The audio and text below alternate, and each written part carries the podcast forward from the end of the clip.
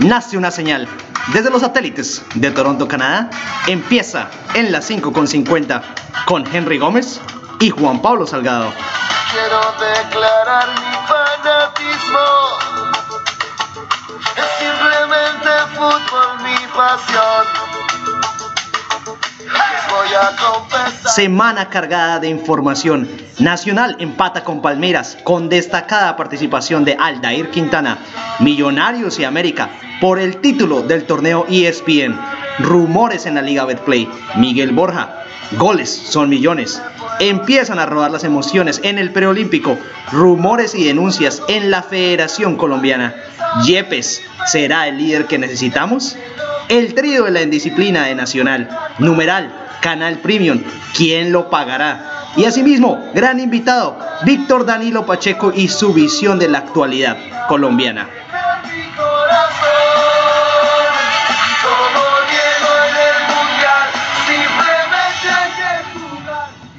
Muy buenas tardes. Les damos la bienvenida a su podcast. En las 5 con 50. La pelota en las 5 con 50. Hoy un programa muy especial. Hablaremos sobre los torneos de pretemporada, los rumores de la Liga Betplay que ya comienza, cambios en la Federación Colombiana de Fútbol, el canal Premium y tendremos como invitado a Víctor Danilo Pacheco, Pachequito.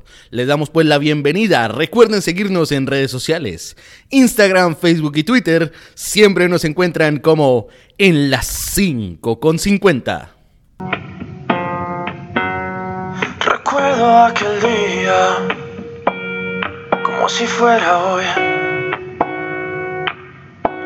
No hay nada como ella y siquiera me encontró. Recuerdo todavía la vez que la besé. Fue mi primer amor y ahora escribo su canción. Hay algo más inexplicable como su mirada, inigualable como la manera Muy buenas tardes, queridos oyentes. Y con esta hermosa canción de Yatra empezamos el programa con una información cargada de información como lo manifestaba mi compañero de mesa de trabajo. Y como siempre, Henry, ¿qué tal este sábado? ¿Qué tal este fin de semana para ti? Hola Juan Pablo y muy buenas tardes para todos los oyentes. Les damos la bienvenida a este nuevo episodio de la segunda temporada de En las 5 con 50. Juan Pablo, hoy un día con mucho tema. Tenemos muchas cosas en el tintero. Vamos a ver cómo analizamos toda esta información. Bueno, para empezar, Henry, los torneos internacionales, los torneos de pretemporada. Recordemos que Nacional está jugando la Florida Cup con el New York City eh, Corinthians y Palmeiras.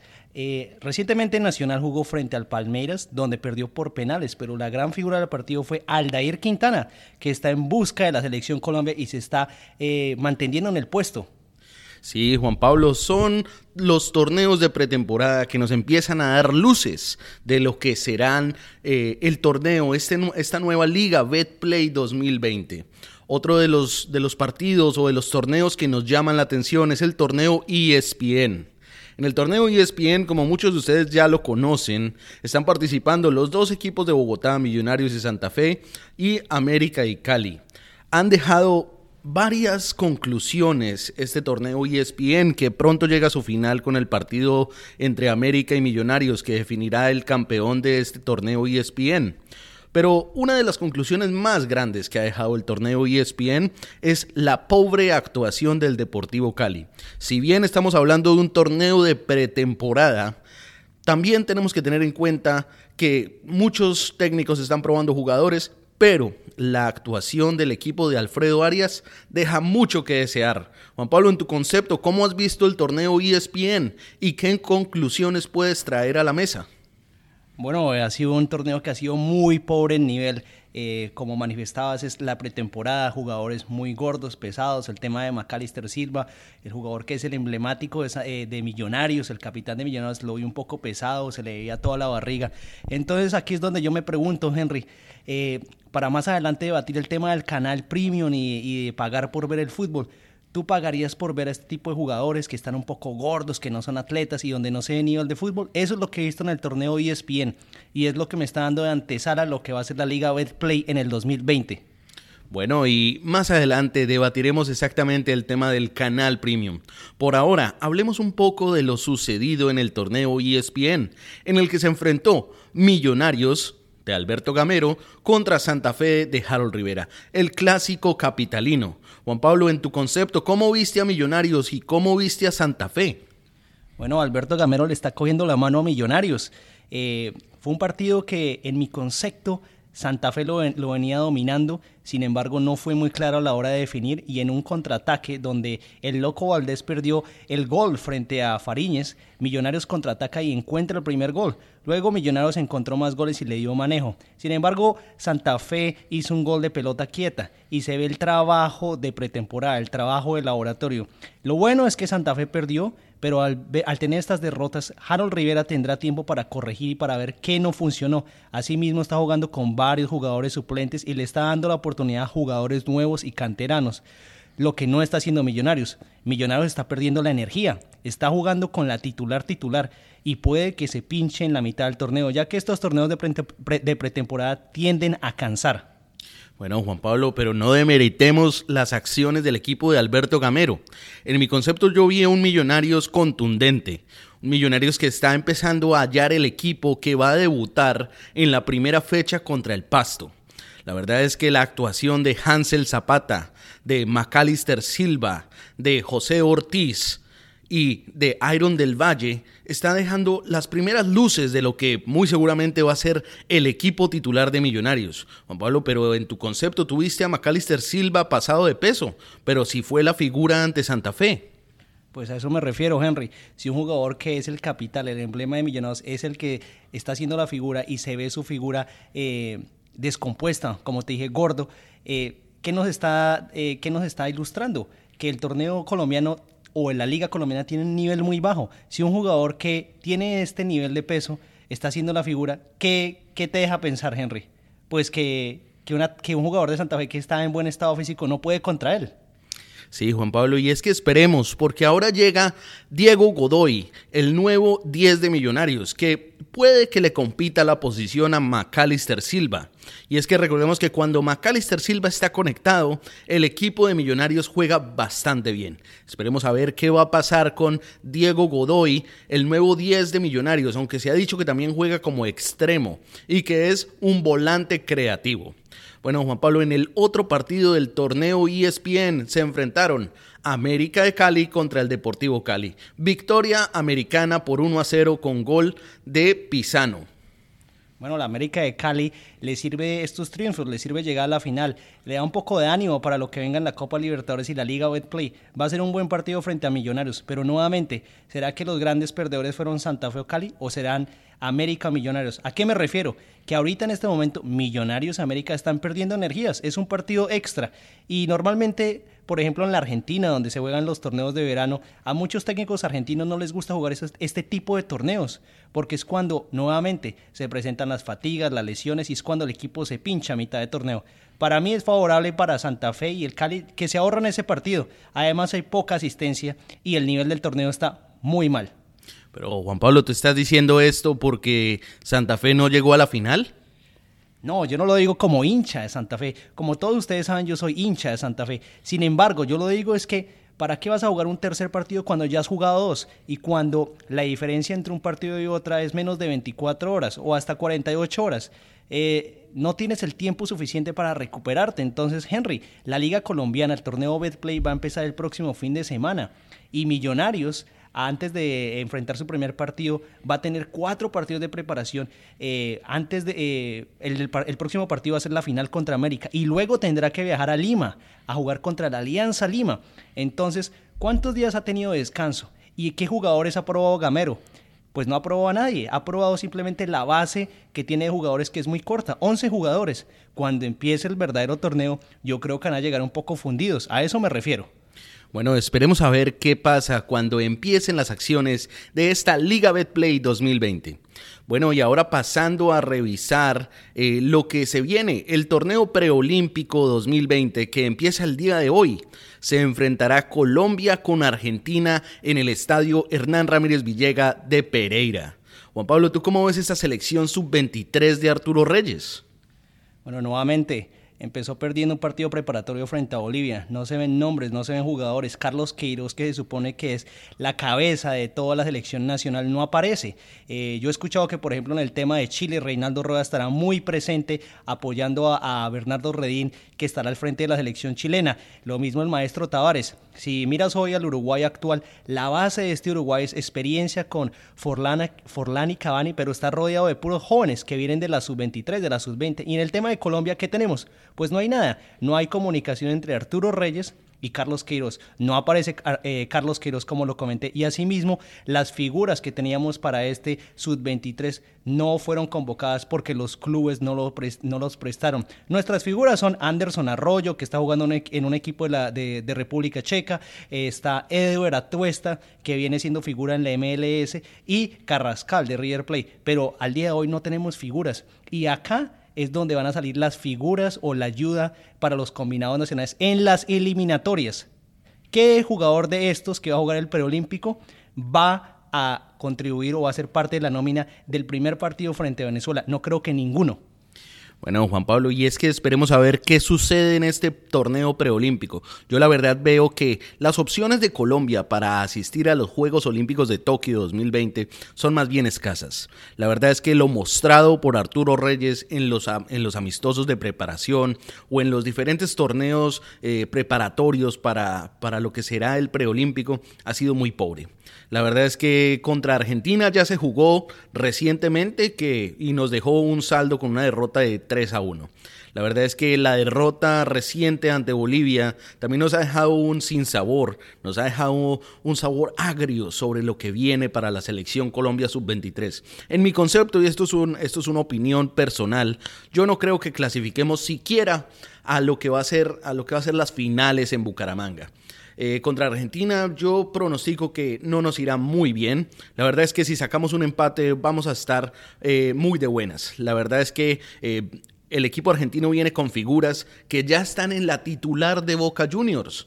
Por ejemplo, McAllister o Capaldo son jugadores que ya tienen una experiencia muy grande y que cuando los comparamos con los jugadores de la selección Colombia sub-23, la verdad es que no, no, dan, no dan el nivel no tenemos definición. El equipo argentino es explosivo y veloz, como mismo lo ha calificado el mismo Arturo Reyes.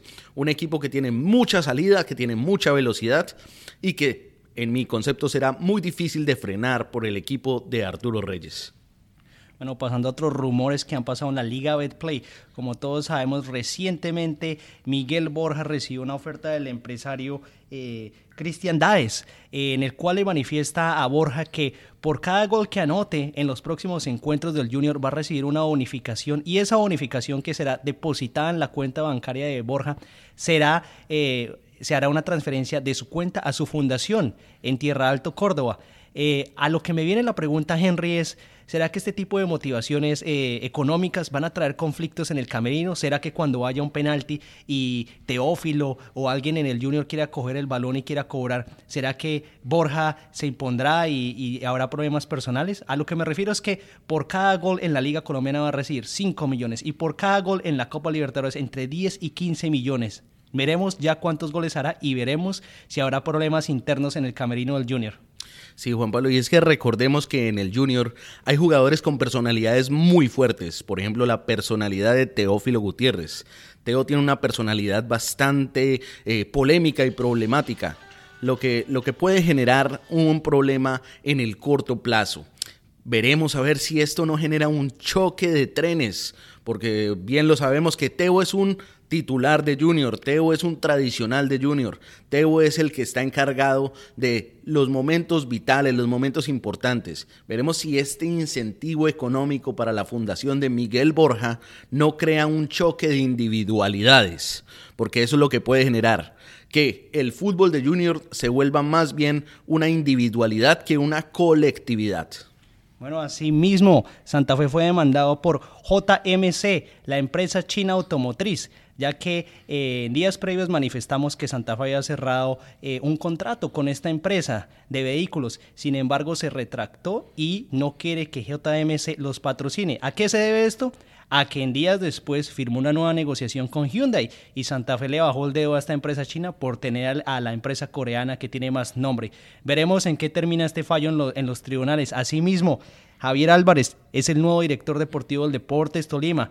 Veremos qué le trae este hombre que pasó por la selección colombiana y estuvo en Millonarios y asimismo en el Once Caldas al Deportes Tolima. Y en otras noticias, Juan Carlos Osorio no viajó a Miami, a la Florida Cup. ¿A qué se debe esto? Que su padre y por problemas personales está pasando por una situación muy difícil. Nuestras condolencias y nuestra buena energía para Osorio. Pero asimismo, en temas pasados había manifestado problemas internos que había en Atlético Nacional y es que hubo una barrida muy grande donde Daniel Bocanegra salió de Nacional y terminó en el fútbol paraguayo y asimismo el capitán Alexis Enríquez también sale. ¿A qué se debe esto? Como les comenté en episodios pasados, en mis conversaciones me decían que Juan Carlos Osorio Alexis Enríquez y Daniel Bocanegra se ponían a tomar whisky a las 10 de la mañana y que todo esto eh, incendió el camerino y trajo malas vibras en Atlético Nacional. Las directivas han decidido que era mejor limpiar, hacer una limpieza social, por lo cual estos tres jugadores, perdón, estos dos jugadores salieron y advirtieron a Juan Carlos Osorio que su rendimiento y su cabeza tienen que estar ahora en Atlético Nacional 100%. Bueno, Juan Pablo, y es que esas son declaraciones mayores.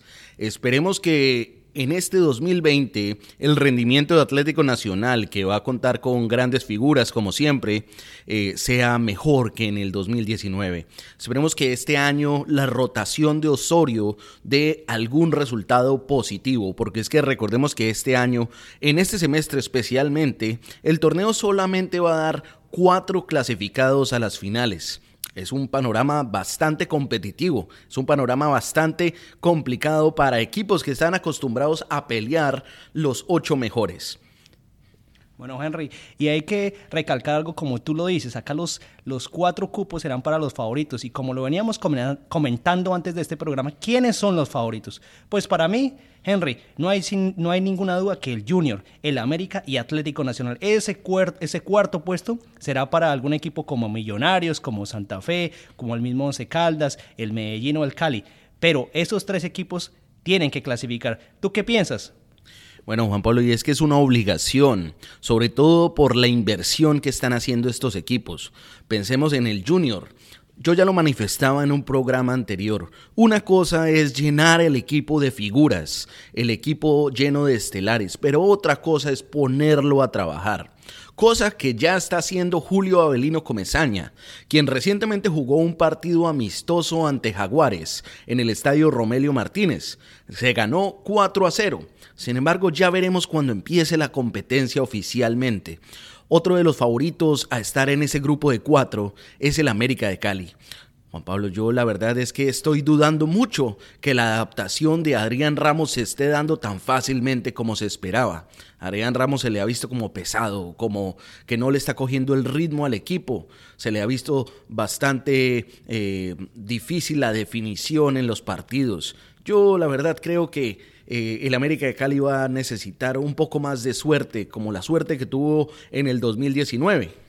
Pues a eso me refería, Henry, que jugadores como Adrián Ramos se ven pesados, jugadores como Macalister Silva se ven pesados, y estos son como los estandartes de los equipos grandes de América de Cali, de Millonarios, de Santa Fe, Junior, jugadores que al inicio de la pretemporada se ven... Eh, descuidados. Entonces, esto es lo que nos está trayendo, es una radiografía de lo que vendrá para la Liga Play. Por ahora vamos a una pausa y ya volvemos en las 5.50 con toda la información de las declaraciones de Fuad Char, eh, los derechos de televisión, el canal Premium, el bar, Mario Yepes y los cambios en la federación.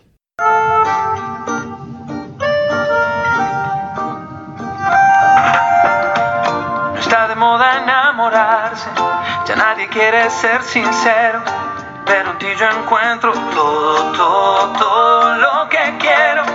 De febrero hasta febrero, Medellín o Buenos Aires, cierro los ojos y pensarte se me ha vuelto inevitable. Quiero ser todo en tu vida. Bueno, Juan Pablo, y continuemos aquí en las 5 con 50. Ahora es tiempo de que hablemos sobre lo que se viene a partir del 31 de enero, el canal Premium. Juan Pablo, ¿tú cómo ves el panorama para el debut del canal Premium? Bueno, Henry, eh, recientemente hubo un numeral muy eh, popular en Twitter. Numeral lo pagará su madre. Eh, ¿A qué se debe esto? La gente no quiere pagar.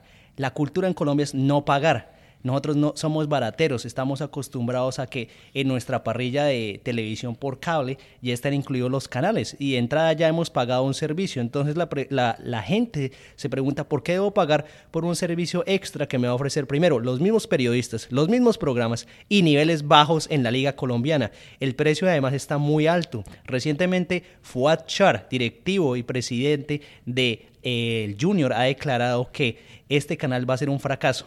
Pues Henry, yo no sé a qué se den estas declaraciones de Fuad Char si el, si el Junior recibió plata de la I Mayor por, por medio de este nuevo canal.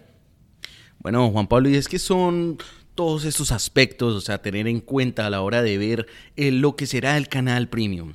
Y es que estos 30 mil pesos mensuales pueden significar un incremento de precio muy alto para la gente en Colombia y es que van a pagar solamente por un canal y se van a transmitir contenidos que tradicionalmente no estaban siendo cobrados o estaban incluidos en lo que se pagaba por la televisión. Juan Pablo, hicimos un estudio un poquito corto, pero sustancioso, en cuanto al tema de cuánto paga la gente por la televisión. Encontramos que la gente está pagando más o menos valores entre 50 mil pesos y 140 mil pesos. La verdad es que es un rango en el que 30 mil pesos se vuelve una carga bastante difícil. Una carga que significa más del 20% para, para la gente que paga 140 mil. O una carga incluso cercana al 50% para la gente que paga 70 mil o incluso aún más para los que pagan 50 mil. La verdad, Juan Pablo, y es que la cultura en Colombia eh, no está acostumbrada a este tipo de modelo de pago por suscripción. La verdad es que yo no creo que el canal premium vaya a tener unos resultados tan favorables al inicio y la verdad es que creo que se va a demorar bastante para que el número de suscriptores ascienda considerablemente. Debemos considerar que el poder adquisitivo en Colombia no es tan alto y que la mayoría de las personas gana el salario mínimo, con lo que 30 mil pesos mensuales son 30 mil pesos menos de mercado, 30 mil pesos menos de entretenimiento, 30 mil pesos menos de vivienda, son 30 mil pesos que tienen un peso en oro, son 30 mil pesos que le van a costar al colombiano. Bueno, las declaraciones de Fuerchar se deben, y pienso yo por mis conversaciones eh, con gente de la costa, es que Fuachar está preocupado, ya que ahorita el, equipo que mueve el torniquete, el equipo que contrata es el Junior, y con esta llegada de estos ingresos que llegarán por el canal Premium, varios equipos como el América de Cali, Millonarios, Santa Fe, el Deportivo Cali, el Once Caldas, podrán comenzar a contratar y le, podrán, le, le pondrán contrapeso a Fuachar. Por esto Fuachar ha, ha, declarado esto y no le conviene que otros equipos reciban plata. Ahora, en otras, en otras versiones del canal Premium, recientemente, ayer viernes, en la estación de radio W Radio, la W entrevistó a Jaime Parada, presidente de contenidos eh, y de programación de Win Sports. ¿Quién es Jaime Parada? Pues como lo comenté, un directivo de Win Sports que ha estado involucrado en la programación de, de televisión eh, por suscripción por más de 10 o 15 años. Jaime Parada eh, le hicieron varias preguntas de por qué el precio del canal por suscripción va a ser 29.900 y durante la entrevista en la W él no pudo contestar con fundamento de dónde viene este estudio. A lo que me refiero es que para mí el canal premium debe ser fundamental y debemos acostumbrarnos a pagar por contenido ya que es un espectáculo. Sin embargo, el modelo por el cual ellos decidieron este precio está mal dado. La situación en Colombia es muy mala. Hay devaluación de moneda, hay inflación y el dólar está por las nubes, cercano a los 3.500. Como manifestabas, Henry, la gente en Colombia no está preparada para pagar un canal de 29.900, que al final del día son 30.000 pesos Lo que yo pienso es que el colombiano o la gente en Colombia debería pagar un rango entre los 8 mil pesos y los 15 mil pesos y que este canal tenga otros contenidos, tenga documentales, tenga contenido táctico, pero simplemente van a hacer lo mismo que estamos viendo por Win Sports al día de hoy, pero transferido a otro canal llamado Win Premium. Sí, Juan Pablo, son temas que son bastante difíciles. El canal premium es en realidad eh, uno de esos temas difíciles de transición a los modelos internacionales. Eh, Juan Pablo, sí, tú mismo lo mencionas, la gente va a empezar a pagar por algo que era gratis antes. Entonces, la verdad es que eh, la adaptación a este nuevo modelo puede ser bastante difícil. Pensemos en que solamente se van a ofrecer los partidos de la liga, tal vez unos algunos partidos de la liga femenina, otros partidos de la Copa Colombia, sin embargo es solamente la liga colombiana. Y Juan Pablo, ya lo mencionaban en otros, eh, en otros escenarios, de que la, el fútbol se está abriendo y la televisión y los derechos de televisión están haciendo que el fútbol sea más incluyente. Por ejemplo, ya lo hablábamos antes del programa, que la Copa Libertadores se transmite a través de Facebook un medio abierto a la gente. En cambio, en Colombia, en vez de ser incluyentes, estamos siendo excluyentes. Y ahora el fútbol es para el que pueda pagarlo. Muy bien, Henry. Y te añado en esos comentarios que cuando fuimos al Mundial de Rusia, también la mayoría de los partidos de la Copa del Mundo, si no todos, fueron transmitidos por Internet gratuitamente. Así no estuviéramos en el estadio, teníamos acceso a nuestro eh, móvil y podíamos ver los partidos. En el mismo subterráneo o trenes de Rusia podías ver partidos. Entonces, estamos poniendo más barreras y menos, estamos motivando menos a ver la liga colombiana. Juan Pablo, y es que esperemos a ver qué pasa. Pero en el corto plazo yo no le veo un éxito rotundo a este canal premium y la verdad es que lo veo más bien como un desafío a la tradición. Es un desafío a la tradición porque ya lo mencionabas Juan Pablo, en Colombia estamos acostumbrados a negociar, a regatear, a que el precio sea el más bajo posible, a que no paguemos por cosas que son innecesarias. Por ejemplo, ¿para qué pagar por música cuando tenemos Spotify gratis? ¿Por qué pagar por un libro cuando se puede buscar en Google? ¿Por qué pagar por tantas cosas que son gratis? Entonces, yo creo que el uso, por ejemplo, de portales como Roja Directa, como otros canales por Internet, van a ser fundamentales y tú sabes que cuando algo se cobra es un incentivo directo a lo que será, bueno, lastimosamente la piratería. Lastimosamente porque así es que funcionan las cosas. Y para no alargarme, he denunciado en múltiples ocasiones el tema Fanatis, como lo mencionabas. Fanatis es una aplicación que la puedes encontrar por Google, pagas 7 dólares americanos y tienes acceso a los partidos internacionales en los cuales está la Liga Colombiana y la Liga Argentina. Entonces, esta plata que yo como usuario le pago a Fanatis, Fanatis la recauda y se queda con esta plata. Pero esta plata, Fanatis no la transfiere a la Di Mayor. ¿Dónde está esta plata? Y la Di Mayor estará investigando, Win Sports estará investigando este tipo de plataformas, en vez de cobrar precios altos y en vez de poner más barreras, es donde en cambio Win Sports y, y la Di Mayor deberían investigar quiénes son los retransmisores de la Liga Colombiana sin la licencia o sin el permiso. Sí, Juan Pablo, y es que recordemos que en cuanto a los derechos de televisión internacional, aún el contrato no está finiquitado. Y algunos gerentes o presidentes de clubes en el fútbol colombiano, por ejemplo, el presidente de la Equidad recientemente declaró que no ha podido contratar porque están esperando dineros de la transmisión internacional del fútbol colombiano y esos dineros no han llegado. Es un tema que se está enredando, Juan Pablo. Son temas que se enredan en la federación, como por ejemplo la reciente salida de César Pastrana. Juan Pablo, ¿tú qué nos puedes contar de este tema? Bueno, se rumora que César Pastrana no tiene una buena relación con Yesurum. Sin embargo, fuentes cercanas nos, han manifestado que una de las razones de la no continuidad de Pastrana es el escándalo en que la federación y Yesurum están involucrados con el tema de la eh, eh, reventa de boletas por Ticket Shop, que en total fueron 6 mil boletas, y que por esto Pastrana decidió hacer un paso al costado. Ya veremos qué pasará con César Pastrana, pero mis fuentes cercanas me han informado que César Pastrana fue presentado para tener el puesto de un presidente en un equipo de Colombia muy importante y en otro internacionalmente. Sí, Juan Pablo, es que son temas bastante escabrosos que ya los tendrá que aclarar la fiscalía. Son temas de reventa de boletas, eh, mucho dinero involucrado, muchísimo dinero involucrado, miles de millones y los responsables tendrán que salir a dar explicaciones. Y más que explicaciones, tendrán que aclarar la situación ante los entes judiciales. Y asimismo, Juan Fernando Mejía, el expresidente del Deportivo Cali, llega en reemplazo de César Pastrana. Y acá es donde yo digo, estamos los mismos con las mismas. Llamaron a Mejía porque está desempleado, pero es acá, es como en el tema de los técnicos, el tema de la televisión. ¿Quién está en la televisión? ¿Quién está en, los medios de comunicación?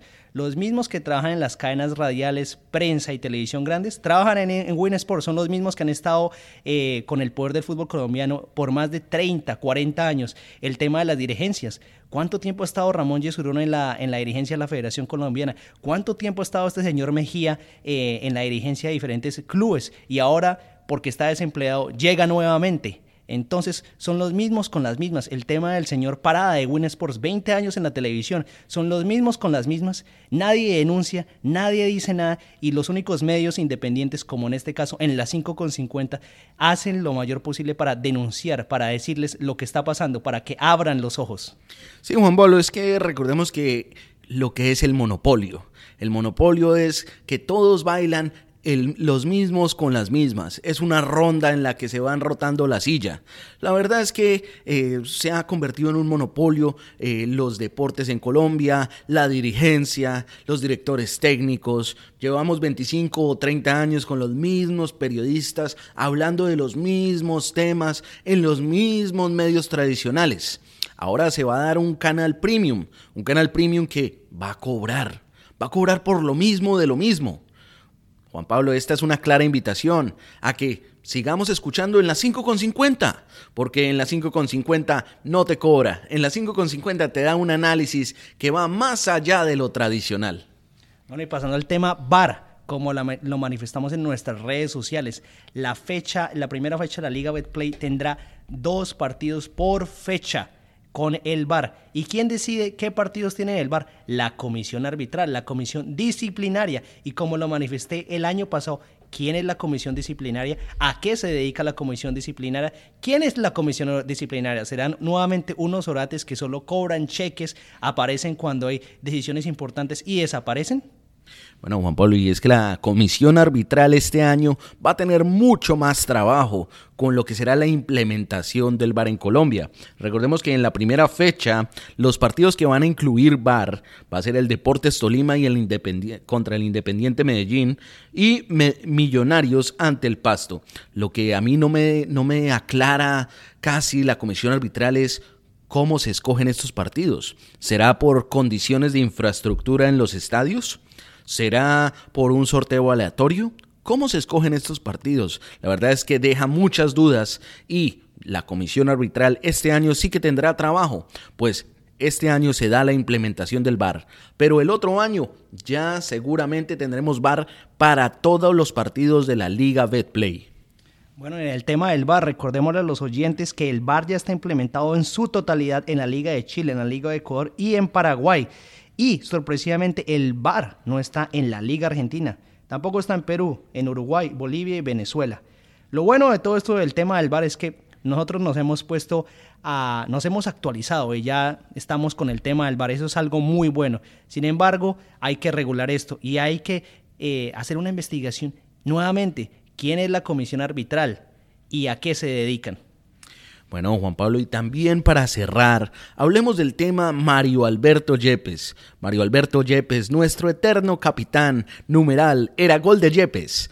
Eh, ese es un tema bastante complicado porque desde el 2018 la Federación Colombiana de Fútbol ha estado intentando que Mario Alberto Yepes se vincule de alguna forma con la selección Colombia. Mucha gente ha estado en contra de que Mario Alberto Yepes llegue a la selección Colombia. Mucha gente aduce a su falta de preparación técnica. Mucha gente dice que su paso por el Cali fue un fracaso. Pero Juan Pablo, en mi concepto, la verdad es que yo sí quisiera que Mario Alberto Yepes asumiera un rol de liderazgo Tal vez eh, esto le sirva mucho a la selección Colombia de mayores ahora que va a enfrentar la eliminatoria a Qatar 2022. ¿Cómo ves tú, Juan Pablo, la posible llegada de Mario Alberto Yepes a la Federación Colombiana de Fútbol? Bueno, siempre es importante tener algún exjugador y más como Mario Yepes, como lo manifestabas, eh, cerca a la selección Colombia. Yo estoy bienvenido a la idea, me gustaría que Yepes llegara. Sin embargo, creo que Mario Yepes no tiene la experiencia para este tipo de cargo que será otorgado. Pienso que simplemente es más un regalo, un contentillo, un cepillazo. Eh, Mario Yepes debería dedicarse a entrenar. ¿Qué ha hecho últimamente en los últimos dos, tres años? Como lo han manifestado en varios programas, ha fracasado, no ha hecho nada, se ha dedicado a ser comerciales, fue la imagen de Herbalife, pero nada más. Y de la nada llega a ser... Eh, va a tener un puesto directivo cercano a la selección Colombia, por lo cual pienso que no está preparado. Hay otras personas como el tema de Iván Ramiro Córdoba, que ya estuvo en la dirigencia del Inter de Milán y estuvo un tiempo en el, en el tema de, manejar jugadores, o el mismo Juan Pablo Ángel, son jugadores que se han preparado, que han hecho MBAs, que han viajado y han mezclado su experiencia como jugadores y en la parte educativa se han preparado. ¿Qué eh, certificados, qué licencias tiene Mario Yepes para llegar a estar cercano a la selección Colombia? Sí, Juan Pablo, son temas que se deben considerar.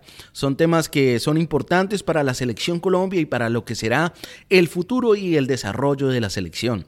Inicialmente lo que se piensa con Mario Alberto Yepes es que Yepes llegue al cargo de gerente deportivo. El gerente deportivo se encarga de la logística del, del equipo nacional, de los vuelos, de los hoteles y de ser un puente entre la dirigencia, entre el cuerpo técnico y los jugadores. La verdad es que esta parte a mí sí me parece importante, sobre todo porque eh, las cosas van a quedar claras si pasan a través de Mario Alberto Yepes para que éste hable con los jugadores. Recordemos que Mario Alberto Yepes hizo parte del equipo nacional durante un largo tiempo y su logro más significativo fue haber sido campeón de la Copa América en el 2001 y haber clasificado al Mundial de 2014 en el que llegamos hasta los cuartos de final. La verdad es que Mario Alberto Yepes ha jugado con varios de los, de los jugadores más importantes de la selección Colombia en este momento y puede ser una ayuda muy grande. Veremos si finalmente llega. Bueno, y para culminar todos estos rumores de Fuad Char, de eh, Juan Carlos Osorio, de Miguel Ángel Borja, ha sido un trabajo exhaustivo que yo, Juan Pablo Salgado, no en la 5.50, Juan Pablo Salgado y no eh, nuestro invitado Víctor Danilo Pacheco tienen que ver. Simplemente son declaraciones mías por si acaso llega a haber algún problema en el futuro. Yo he sido la persona, Juan Pablo Salgado, que ha hecho esta investigación muy cercana y que le ha puesto el ojo muy cercano a Juan Carlos Osorio y al tema del alcohol en Atlético Nacional y asimismo el tema de los goles y las bonificaciones en Junior y las declaraciones de Fuad Char. Bueno, Juan Pablo, son claridades que se deben dar. Eh, Juan Pablo, demos paso entonces a lo que se viene, la entrevista con Víctor Danilo Pacheco, Pachequito. Bueno, señoras y señores, y el día de hoy tenemos eh, la presencia de Víctor Danilo Pacheco aquí en las 5.50. Víctor, muy buenos días. ¿Cómo te encuentras el día de hoy? buenos días, con un saludo muy especial para ustedes, para la gente en Toronto y a las 5.50. Bueno, encantado de estar con ustedes hoy acá. Bueno, Víctor, y muchas gracias por aceptar esta invitación. Víctor, eh, sabemos de tu pasado en el equipo junior de Barranquilla, un juniorista de, corazón. Eh, Víctor, ¿podrías contarnos un poco cómo se da tu llegada al junior de Barranquilla? Bueno, yo soy de, de Atlántico, un municipio cerca aquí a Barranquilla. Eh, me inicié en el, en el Club Atlético Mineiro, después pasé a, a la selección Atlántico año 87, 88 y después estuve en la escuela de fútbol apuesta a la fortuna y ahí Junior se interesó por mí en el año 89 donde me compran y ahí comenzó toda mi, mi carrera futbolística con, con Junior. Bueno, Víctor, y uno tal vez de las, de las cosas que más recuerda uno de ese junior eh, fue que tuviste la oportunidad de jugar con el pibe Valderrama. ¿Cómo era eso? Porque nosotros cuando, cuando estábamos en selecciones eh, lo admirábamos mucho. A Carlos siempre fue un referente por nosotros y bueno, yo en el año 89-90 que, que la selección Colombia jugaba la eliminatoria que clasificó al Mundial, cuando entrenaban en Barranquilla a me llevaban de Parry bueno, y ahí empecé a conocer acá, a tenerlo cerca y, y bueno, ya después en el 93 cuando él llega a Junior se da la posibilidad de jugar juntos y, y conseguir dos títulos con, Junior y con, y con Carlos al lado, yo creo que fue una, una experiencia muy linda y, cuando uno a veces tiene a su ídolo, a su referente al lado, le aprende mucho y Carlos siempre ha sido admirado por mí. Bueno, Víctor Danilo, y recordamos que el Junior tuvo una gran campaña en la Copa Libertadores en el año 1993 cuando ustedes llegaron a las semifinales y cayeron ante Vélez Arfiel. Si comparas ese equipo de, del 93 con el equipo actual de Junior, ¿qué les faltó a ustedes y cómo ves al Junior actual en la Copa Libertadores que ya viene en el 2020? Bueno, yo creo que a veces las comparaciones son son odiosas y, acá en, en, Barranquilla, no sé, siempre se, se, dice de que, de que el, equipo del 93, que nosotros teníamos con esa banda, con Valenciano, con Nietzsche, con Mackenzie, con El Pibe, con Alexis Mendoza, Paso, que fue un equipo que, que, que, que queda en la historia de Junior y más por la forma como se ganó el, el torneo y, al final en el 94 se armó, se dejó ese equipo y, llegamos a una semifinal ante un rival como, como Vélez que estuvimos cerca de un penalti de, llegar a una final, a la postre no se pudo. Y es difícil comparar, yo creo que este equipo de ahora, eh, los jugadores hoy están mucho más más maduros, los jugadores eh, son conscientes de lo que se están jugando. Eh, este año es el, es el, el, compromiso que tiene. Yo creo que la, la, directiva ha invertido bien para, para, armar un equipo como para pelear Copa Libertadores y ojalá que se pueda lograr. Bueno, Víctor, y analizando tu paso por la selección Colombia, estuviste en los Juegos Olímpicos de Barcelona 92 y jugaste el Perolímpico.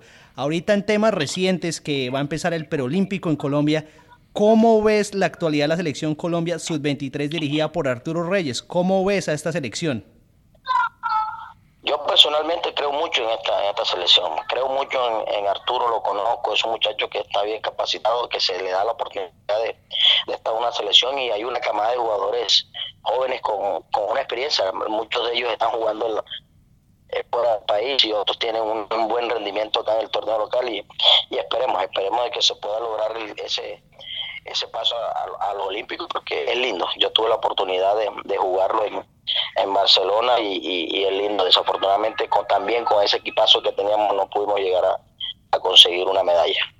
Sí, es que recordemos que en los Olímpicos de Barcelona 92 nos tocó un grupo bastante difícil, ¿no? Junto al, junto al anfitrión España. Sí, complicado. La postre España fue el que ganó la medalla, la medalla de oro. España tenía a Guardiola, a Enrique, a Luis Enrique aquí, que tenía un, combo bravo y bueno, nosotros también. nosotros teníamos a Faustino, teníamos a Iván René, teníamos a Jorge Bermúdez, teníamos a Víctor a Jaro Lozano, Víctor Pacheco. Yo creo que era, era una camada de jugadores que, que íbamos saliendo, pero bueno, desafortunadamente no se pudo lograr el objetivo. Bueno, y Víctor, continúas después en la selección Colombia, juegas las eliminatorias al Mundial del 98. Eh, Víctor, de pronto uno de los temas más difíciles en tu carrera fue no haber sido llamado para el Mundial del 98. ¿Alguna vez supiste qué sucedió? Bueno, ha sido, eh, eso, esto es parte de, la carrera, uno como futbolista siempre va a tener dificultades, tropiezo. Yo viví, estuve casi todo el tiempo en, en las eliminatorias del 97 para el Mundial del 98 y bueno, desafortunadamente ya cerca para, para ir al Mundial, bueno, el entrenador decidió no llevarme eh, todavía nunca le preguntaba al bolillo el por qué no me llevó. Yo siempre fui respetuoso en eso porque tampoco le, le preguntaba cuando me llamaba. Pero bueno, eso es parte de esto. Eso es una, una cosa que queda ahí, bueno, en, eh, mi vida porque el sueño de, todo jugador es estar en un mundial y bueno, yo no tuve la, la oportunidad de ir. Bueno, Víctor, y volviendo a tu carrera, Estuviste cinco años en México y yo tengo una, una pregunta que nos asalta a muchos oyentes. Cuando estuviste en México, ¿viste mucha diferencia entre la liga colombiana y la liga mexicana? Exactamente, ¿qué hay en la liga mexicana? Eh, ¿Es una liga que tiene buen nivel? ¿Cómo son los jugadores mexicanos? ¿Cómo es la estructura de la liga? Eh, los salarios, ¿nos puedes dar un poco eh, un, cómo es, cómo, una impresión de cómo es la liga mexicana? Hoy, hoy sí, hoy sí nos ponemos a mirar el fútbol mexicano eh, digo yo que por encima de la liga nuestra. Mm, yo creo que es una liga muy muy competitiva, tiene jugadores de gran nivel. Es una liga, son los equipos que, invierten mucho y traen categoría y, y, yo que estuve allá eh, me, costó al principio me tuve que venir a Colombia, después regresé otra vez y bueno, y ahí tuve cinco años y, empecé a tratar de, que las cosas me salieran de la mejor manera, pero no es fácil, no es fácil porque hoy el fútbol mexicano es muy dinámico, tú miras hoy las selecciones de, México y la mayoría, bueno, ya México empezó a, a vender jugadores, ya el jugador mexicano eh, quiere salir de su país porque quiere mejorar mucho más, pero para mí la liga mexicana está, está por encima de la nuestra. Bueno, y después, eh, después de tu regreso de México, eh, tienes un periodo en el Boyacá Chico. Eh, ¿cómo, se da, ¿Cómo se da este paso del, de, al Boyacá Chico y cómo fue este, este equipo campeón de, de Boyacá Chico que era dirigido por Alberto Gamero? ¿Cómo es la dirección técnica por parte de Alberto Gamero? Después de mi paso por México pasaron muchas cosas. Yo en el 2000, en el 2006 regreso a Junior estuve seis meses, no me fue bien, después tuve, bueno, me fui a la América, me fui al Bucaramanga y, terminé en el Boyacá Chico en el 2000, en el 2008, un semestre muy bueno donde, donde el dueño del equipo, Eduardo Pimentel, armó un equipo de, jugadores con mucha categoría, donde estaba yo un argentino Miguel Taneo, estaba Chaca Palacio, Frankie Oviedo, Néstor Salazar, Víctor Pacheco, empezaron a Johnny Ramírez, móvil, se armó un equipo y bueno, con un entrenador con una capacidad, con un, con un conocimiento muy bueno, con un buen manejo de grupo como es el Gamero, que, que, aparte de ser entrenador fue es amigo del, jugador y, y, eso lo llevó a que, a que consideramos ese título ante América. Bueno, Víctor, y ahora pasando al tema de selección Colombia con Carlos Queiroz. Pues personalmente acá en las 5 con 50 hemos sido un poco o muy críticos con Carlos Queiroz. ¿Tú cómo analizas el paso de Queiroz en la selección Colombia y cómo ves los próximos juegos de la eliminatoria del combinado nacional? No creas que acá también hay muchos que son críticos por la forma como, como pretende y quiere darle una identidad eh, a la selección, que es respetable porque es el entrenador y él, y él pone sus ideas, pero eh, nuestro fútbol, nuestro ADN no lo podemos cambiar. Colombia es un, es un país que tiene jugadores de gran nivel nuestro fútbol es que siempre tiene que generar el, ese volante 10, eso, ese, ese jugador referente y y ya se va perdiendo. Y, y, Colombia, si ustedes saben que siempre, en toda su historia, siempre ha tenido un 10, un Pío Valderrama, un, Pacheco, Giovanni Hernández, un Edgar Morato, un Bernardo Redín. Eh, no podemos perder ese ADN y ojalá, ojalá de que, el técnico entienda de que de que jugadores como un Jame, como un Quintero, un mismo Cardona, esperemos de que tenga la altura, que tenga un buen nivel y pueda estar en la selección. Bueno, Víctor, y ahora que tú mencionas la figura del 10, eh, ¿cómo ves tú la actualidad de nuestro 10, de James Rodríguez? Es complicada, es complicada. James de pronto quiere tener minutos, quiere tener oportunidad en el Real Madrid, no se la da ni Ojalá de que James pueda encontrar el, lugar donde pueda jugar, pueda divertirse, tener la plenitud, porque lo, necesitamos en la selección, es nuestro referente y, bueno, ya comienza la eliminatoria, comienza la, estamos cerca también a la, a la Copa América y ojalá de que también puedan pueda lograr eh, tener minutos en el Real Madrid. Bueno, y ahora que empieza la eliminatoria, eh, Víctor, en, tu concepto, ¿cómo ves esta selección Colombia? ¿Tú crees que tenemos chances de ir al Mundial de Qatar 2022? No, nosotros tenemos, tenemos muchísimos chances. Nosotros tenemos calidad, tenemos cantidad y, y yo creo que hoy, hoy tenemos una camada de jugadores y a nosotros como, como hincha nos deja tranquilo. Esperemos de que el entrenador sepa, sepa elegir y sepa encontrar un engranaje o el equipo ideal como para que Colombia pueda hacer una muy buena eliminatoria y bueno y, tratar de, pelear la Copa América acá en Colombia. Bueno, Víctor, y yo te recuerdo muy cercanamente cuando hiciste parte de la selección Colombia que estuvo en las eliminatorias a Alemania 2006. Eras un hombre de confianza de Reinaldo Rueda. Ahorita Rueda está dirigiendo a Chile. Tú que estuviste en el camerino con Reinaldo Rueda, siempre me ha causado curiosidad, ¿qué tiene Rueda? Eso, eh, me gustaría saber que le dijeras a los oyentes qué impresión te deja Reinaldo Rueda como técnico. Eh, con Reinaldo yo creo que merece todo mi respeto. Como persona es extraordinario, como entrenador, todos conocen la calidad y el profesionalismo que, que tiene, que, el que es y genera mucha confianza es un entrenador muy educado, trabaja muy bien, te habla el jugador y, yo creo que eso lo ha llevado hoy a ser el entrenador que es.